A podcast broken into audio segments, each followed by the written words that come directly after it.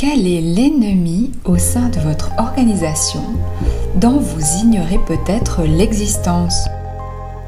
Bonjour tout le monde, je m'appelle Corinna Loupou et j'accompagne les individus à changer de perspective et les organisations à se réinventer pour passer de modèles bureaucratiques à des modèles centrés sur l'humain, le sens du travail et la coopération. Bienvenue sur Mindset Shift où j'explore et déconstruis les croyances et comportements qui nous limitent pour affûter notre esprit critique.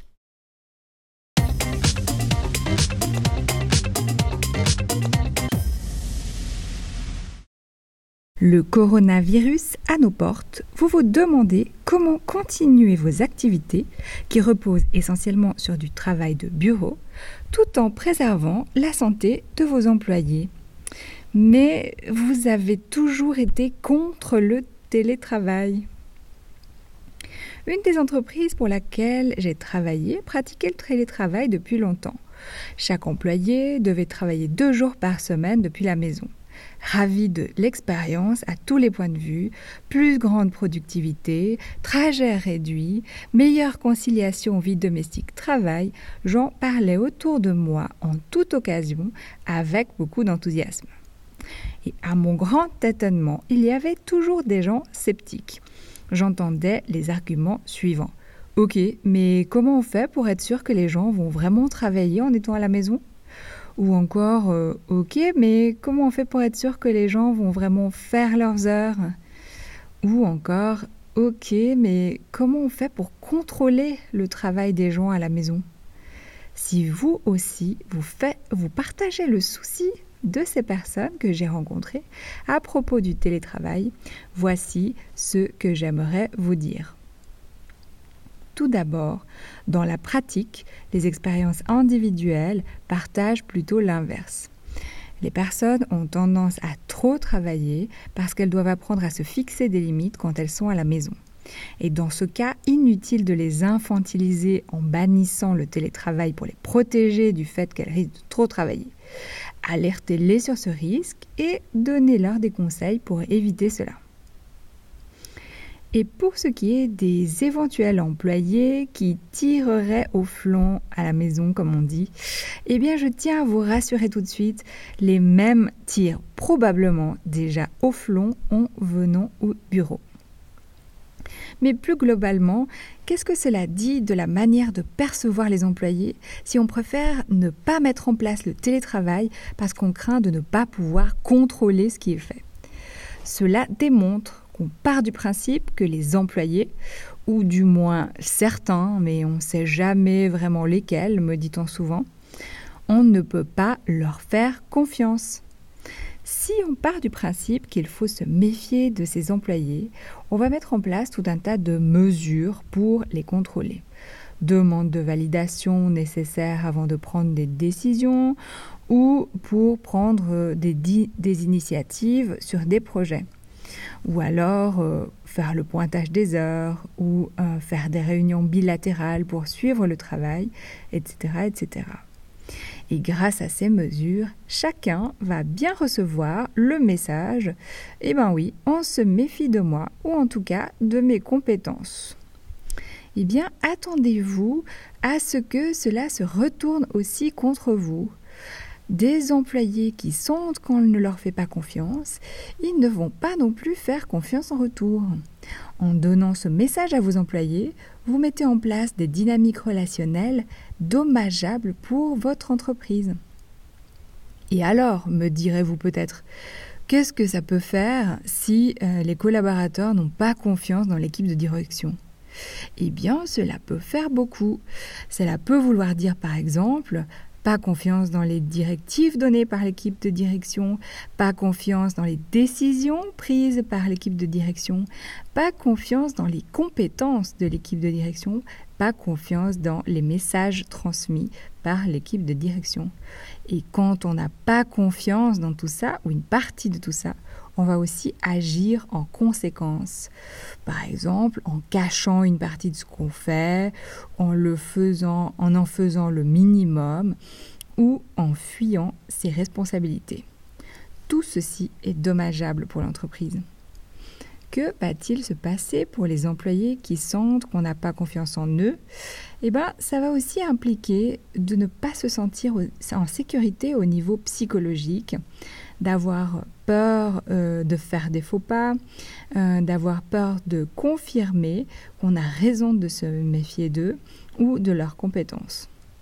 Donc cela signifie aussi qu'on ne va pas oser poser certaines questions, on n'ose pas donner du feedback négatif, on n'ose pas reporter des erreurs ou encore on n'ose pas proposer de nouvelles idées.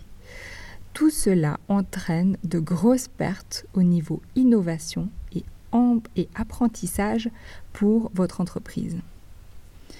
Mais enfin, j'imagine encore que certains vont se dire je ne peux quand même pas leur accorder ma confiance par défaut.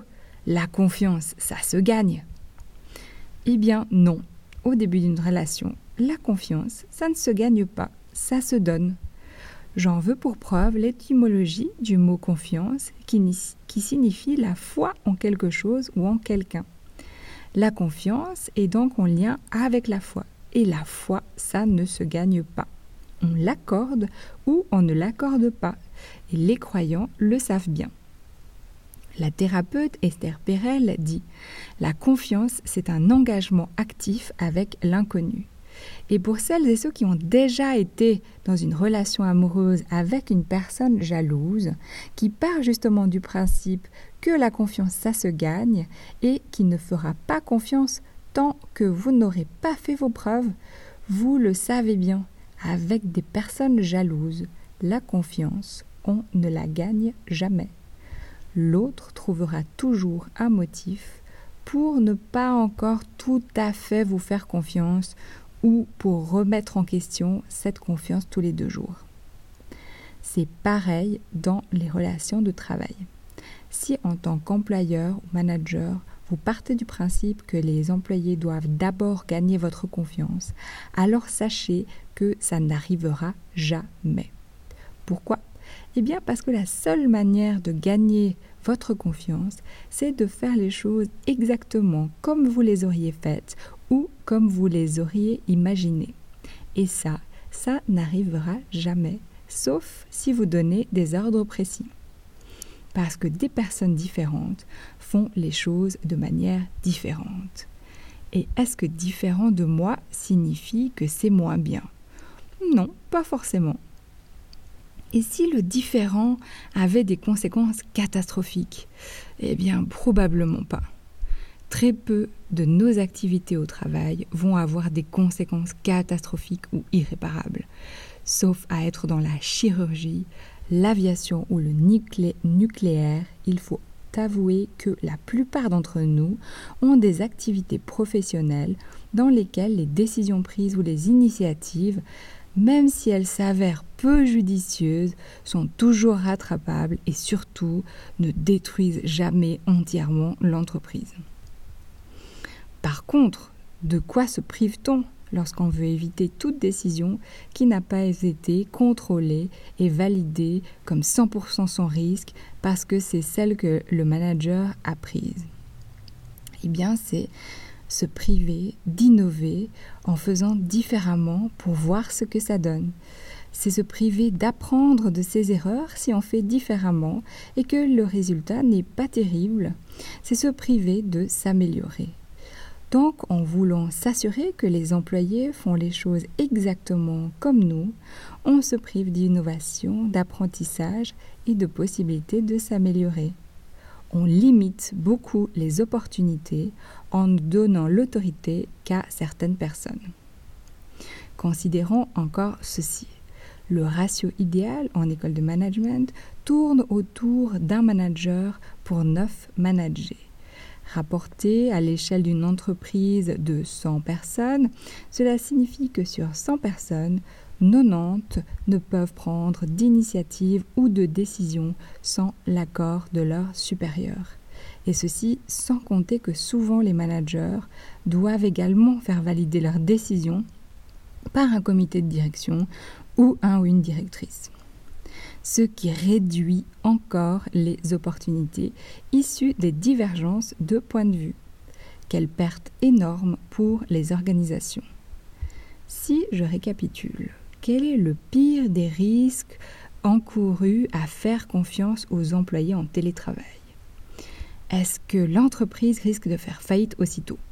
Non.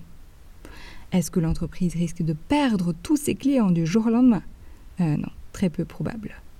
Par contre, en refusant d'étendre son champ d'autorité aux employés non managers, va-t-on perdre en idées, en initiative et donc en innovation, en apprentissage et en amélioration potentielle? Si ce sont des décisions aux conséquences néfastes qui sont prises Eh bien oui, à coup sûr. C'est donc à vous de jouer. Pour revenir maintenant au sujet du télétravail, testez-le et acceptez de faire confiance à vos employés. Au pire, vous apprendrez de vos erreurs et ajusterez le cadre pour que ça se passe mieux la prochaine fois. Par contre, le télétravail implique de mettre en place certaines choses indispensables à son bon déroulement, comme une circulation de l'information qui ne soit pas en silo. C'est-à-dire oublier les emails à l'interne, ouvrez des canaux de communication où l'information est pérenne et transparente, comme sur Slack ou Teams. Oubliez les documents Word et Excel parqués sur des serveurs, empêchant le travail collectif. Favorisez les wikis comme sur Confluence ou les outils de travail de type projet comme Trello. Et également les plateformes permettant de travailler à plusieurs sur la même chose. Oubliez le téléphone, faites des calls vidéo sur Zoom ou Teams. Et cela implique aussi d'être au clair sur le champ d'autorité de chacun, c'est-à-dire sur qui peut décider de quoi. Et si un employé n'a aucune marge de manœuvre et doit faire valider ses moindres faits et gestes, on perd largement en efficacité, innovation et amélioration potentielle. Quel sera l'autre avantage à mettre en place ces nouvelles manières de travailler? Vous pourrez vous adapter beaucoup plus facilement aux aléas de la complexité, qui est un autre sujet en soi sur lequel je reviendrai une prochaine fois. En attendant, si vous avez besoin d'expertise pour vous appuyer dans la mise en place de tout ceci, n'hésitez pas à faire appel à des professionnels. Cela pourra vous faire gagner du temps pour partir dans la bonne direction. Merci beaucoup pour votre écoute et à une prochaine fois sur Mindset Shift.